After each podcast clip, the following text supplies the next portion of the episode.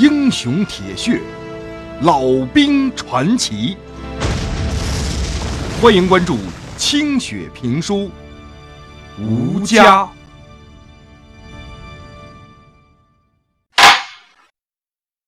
湖北武汉大战来临之际，北方的战士们正陶醉在宁静而壮丽的大江美景当中。在老旦看来，和自己家乡板子村边那小水沟般的袋子河相比，这长江之美简直可以用震撼来形容。清晨的江雾漫过前沿阵地。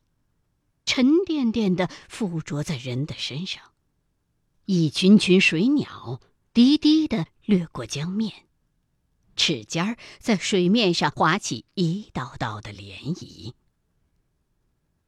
边的云彩渐渐的被染成了橙红色，越来越亮，变成了金黄。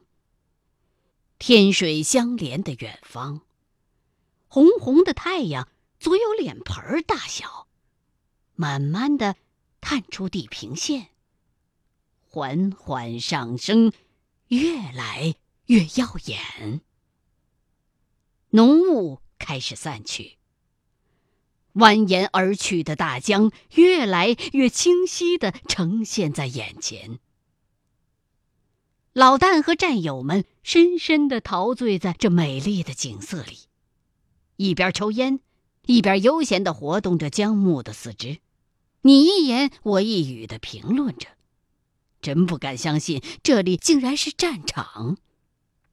俺家早晨的太阳比这个还要大，整个庄稼地都是红的，就是没有这么大的水汽。哎，老连长啊，你说鬼子那旗为啥用太阳的样啊？他们那儿是不是天天都可以看见？这种大太阳啊！老旦一时懵了。他哪知道日本在东南西北啊？不过他脑子转的挺快的，就想起曾经在地里干活的时候扭了腰，女人给他买来的狗皮膏药，跟鬼子那日本旗挺像的，就撅起下巴来胡诌。俺估计，日本鬼子那腰杆都不好。大概是日的太多了，男人跟婆娘每个人腰里边都贴着狗皮膏药，贴的多了有感情了，就打在旗子上做招牌呗。大伙顿时被老旦的这话给逗得前仰后合，有两个伤还没好的兄弟摁着伤口笑，一边笑一边喊疼。此起彼伏的笑声，把清晨的阵地变得生气盎然。大家都暂时沉浸在这难得的欢乐之中。哎，你们看呐，太阳那边飞过来好多鸟哎！老旦揉揉眼睛，向着太阳望去。只见十几只鸟聚在一块儿，高高低低的，缓缓的飞了过来，挺好看的。大伙都纳闷儿。这个季节，东边怎么会有鸟飞过来呢？有的战士还咋呼着拉开架势，准备打两只下来熬汤。可是没过片刻，就有人喊了起来：“是飞机！是他妈狗日的鬼子的飞机！快准备战斗啊！”大伙儿都吓出了一身冷汗。老旦瞪大了眼睛望去。隐隐约约的膏药旗已经可以辨认出来了，一个整齐的编队，十二架飞机正在朝着阵地飞来，已经可以听见那恐怖的马达声。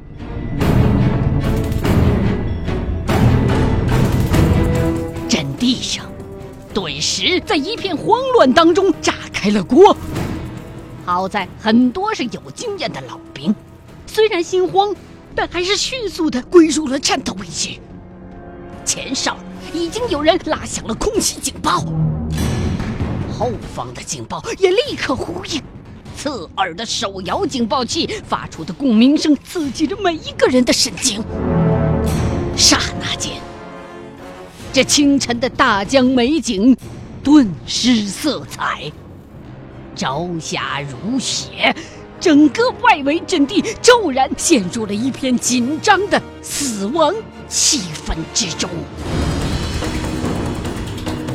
防空暗炮开火了，阵地两旁的高射机枪也开始呼啸，天空当中炸开了一团团黑色的烟雾。一排排闪光的弹幕，披风般掠向越来越逼近的敌机。两架敌机被打中了，其中一架像被爆竹击中的蚂蚱似的，在天空炸了个粉碎；另一架应该是断了翅膀，打着旋儿，拖着黑烟，栽进了长江之中。其他的敌机。则高速的穿越了老旦他们的阵地，把炸弹扔到了后方的炮兵阵地周围。缩起脑袋的战士们正在咒骂着，就看到又有二十多架敌机从低空飞来，水面上映出飞机白白的肚子和那滑稽的高腰旗，他们往江里边扔下一串又一串黑色的炸弹。在江面上炸起高高低低的水花，那几艘沉在江里的军舰被炸碎了。这时候，敌机又分散成攻击队形，朝阵地扫射。阵地上瞬间烟尘弥漫，碎片横飞，机枪阵地被掀飞了，碉堡也被炸掉了半拉脑袋。战士们只能趴在战壕拐洞里头躲着，听着飞机过去了，才敢钻出来。错落在阵地周围的那些防空高射机枪，火力非常的凶悍，显然是敌机的眼中钉。没过多久，就都被炸成了麻花。老旦很奇怪。那些被炸得身首异处的炮手，为啥就是打不着那么大个儿的飞机，反而被人家给日球的了？这么一来，敌机也没有了忌惮，开始慢慢悠悠的集中扫射。想必飞机肚子里的小鬼子们都在笑着把烟了吧？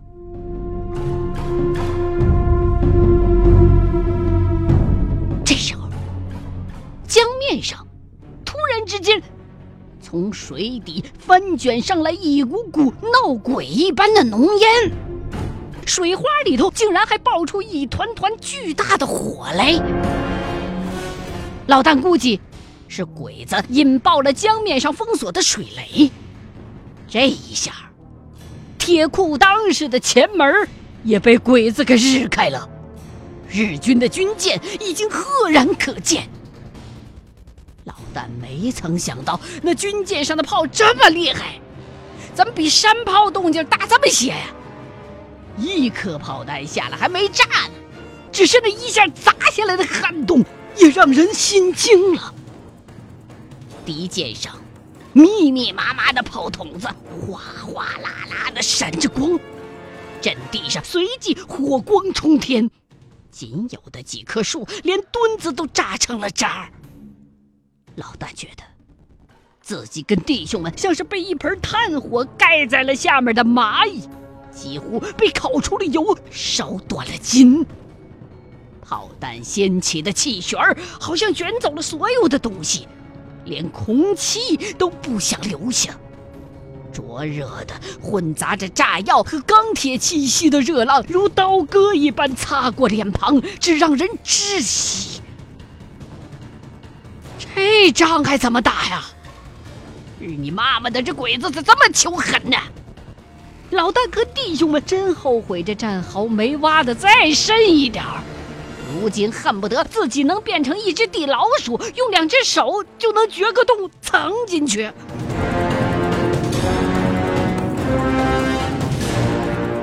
江岸两旁的永久性炮台，备有很多大口径的暗炮。据说是德国人给的，都用伪装网盖着，看上去不可一世的威风。老旦见过那些炮兵显摆般的摆弄他们那半人高的炮弹，那神气劲儿，就像是在家门口晾晒新婚之夜之后黑红相间的床褥一样。那玩意儿，要是打中哪个倒霉鬼子，估计不用炸都能砸成肉泥了。可是如今，炮兵们拼命的向敌舰开火，一轮齐射，威力巨大，动静简直是天崩地裂。一艘敌舰牛哄哄的开在前头，被炸个正着。挺大的一个铁船，竟然就像纸糊的一样，瞬间就碎成了块了。可是这么一来，炮火也暴露了他自己的位置。鬼子怎么可能放过他们？敌机立刻在天空聚拢了起来，疯狂地扑向了那几座炮台。战壕里的机枪手们拼命地保护着他们。可是，这种努力无异于用竹竿去捅天上的麻雀，连个边儿都挨不着。敌舰也集中大口径的炮猛轰炮台。那里的炮声终于稀疏了下去。没过多久，老旦抬头看去，只见阵地上的那些德国炮东倒西歪，虽然并没有像想象那般破烂，可是。发射炮弹的那些炮兵，就只能看得见稀稀拉拉、四处散落的腿脚了。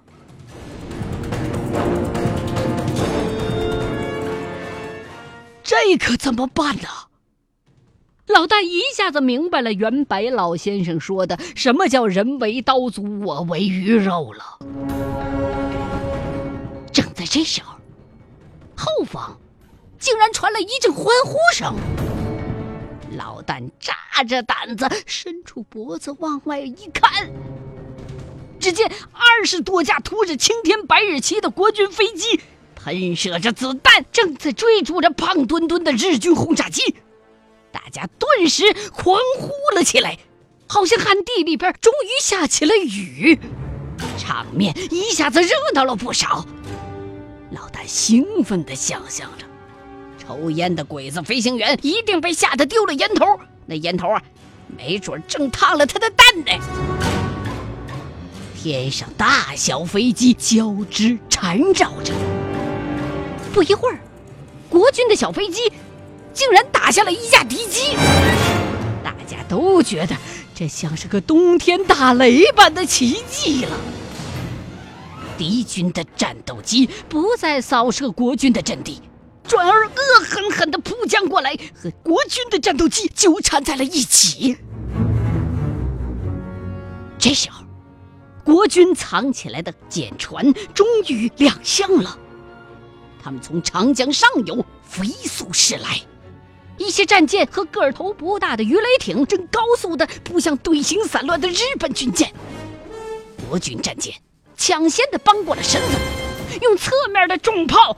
轰击日舰，几艘日本军舰都冒起了火，在火光里慢悠悠地转着身。而冲向日本军舰的鱼雷艇也想趁机摸上两把，但是却失去了先机，被对方拧过来的炮口给指了个正着，一炮就被敲掉了大头的那个。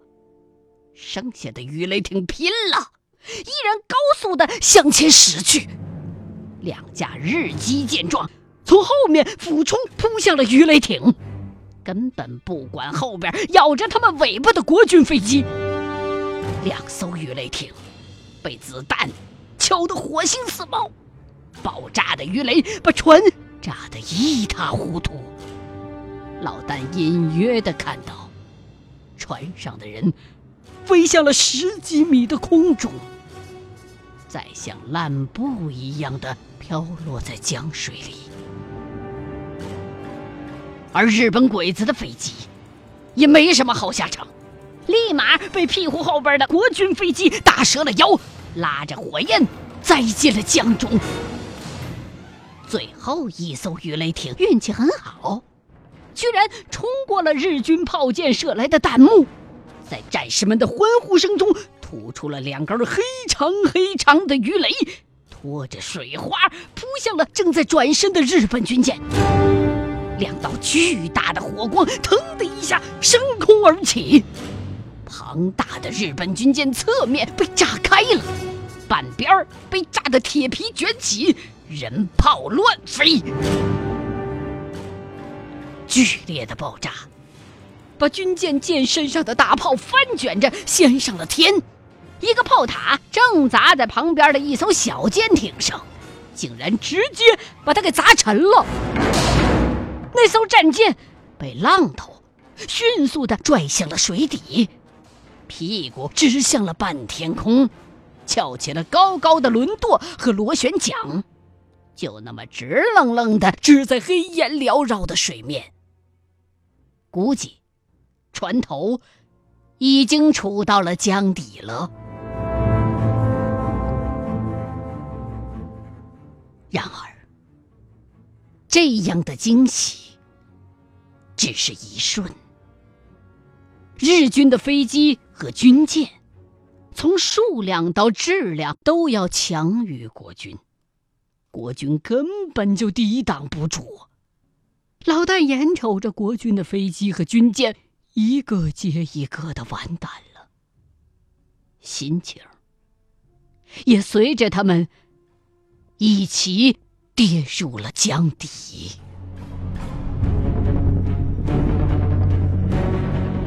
这时候，阵地上响起了哨子声，这是要求所有人必须进入阵地的命令。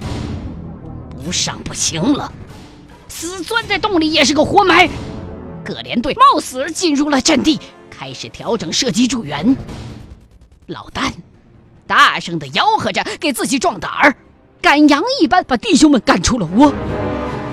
透过望远镜，老旦看到日军的登陆艇已经绕过各种障碍，接近了平坦的江岸。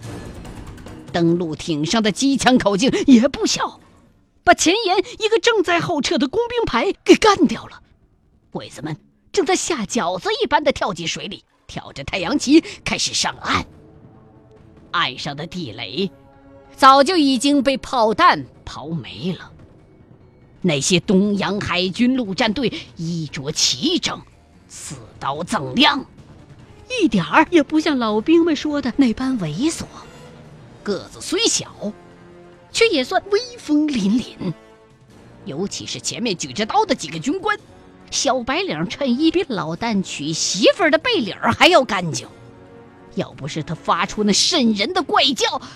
老旦几乎要稀罕这家伙了，而这时候，敌机丝毫没有闲着，一见国军阵地上冒出人来，就赶紧分次俯冲扫射。没有了国军飞机的阻碍，他们的扫射准确的惊人，几乎每一轮俯冲都离掉个把排的人。老旦头一回见识这样的阵地防御战，天上的飞机吵闹的根本没心思让你瞄准儿，一轮扫射下来，身边就倒下几个弟兄。好在他见的飞机也不少了，一见这些瘟神飞来，老丹就忙不迭的挪出了他们的弹道。不少机枪手架起机枪来要打飞机，被上面严厉的喝止了。事实证明。那是瞎子点灯。有限的弹药，还是留给那些正在上岸的鬼子吧。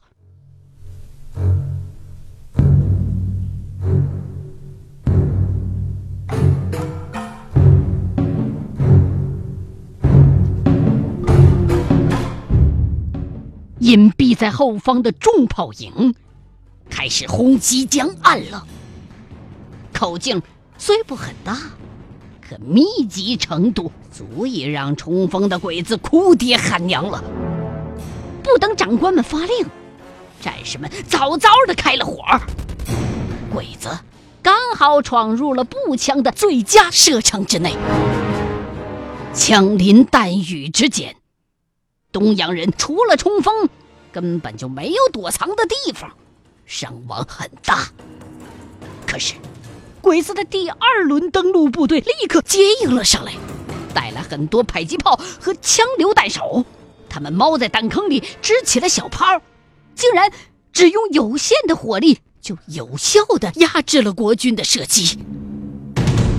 烟雾弹封锁了阵地前沿，炮弹和榴弹精确地落在了国军的战壕里，简直就像是从旁边随手丢进来似的，让战士们心惊肉跳。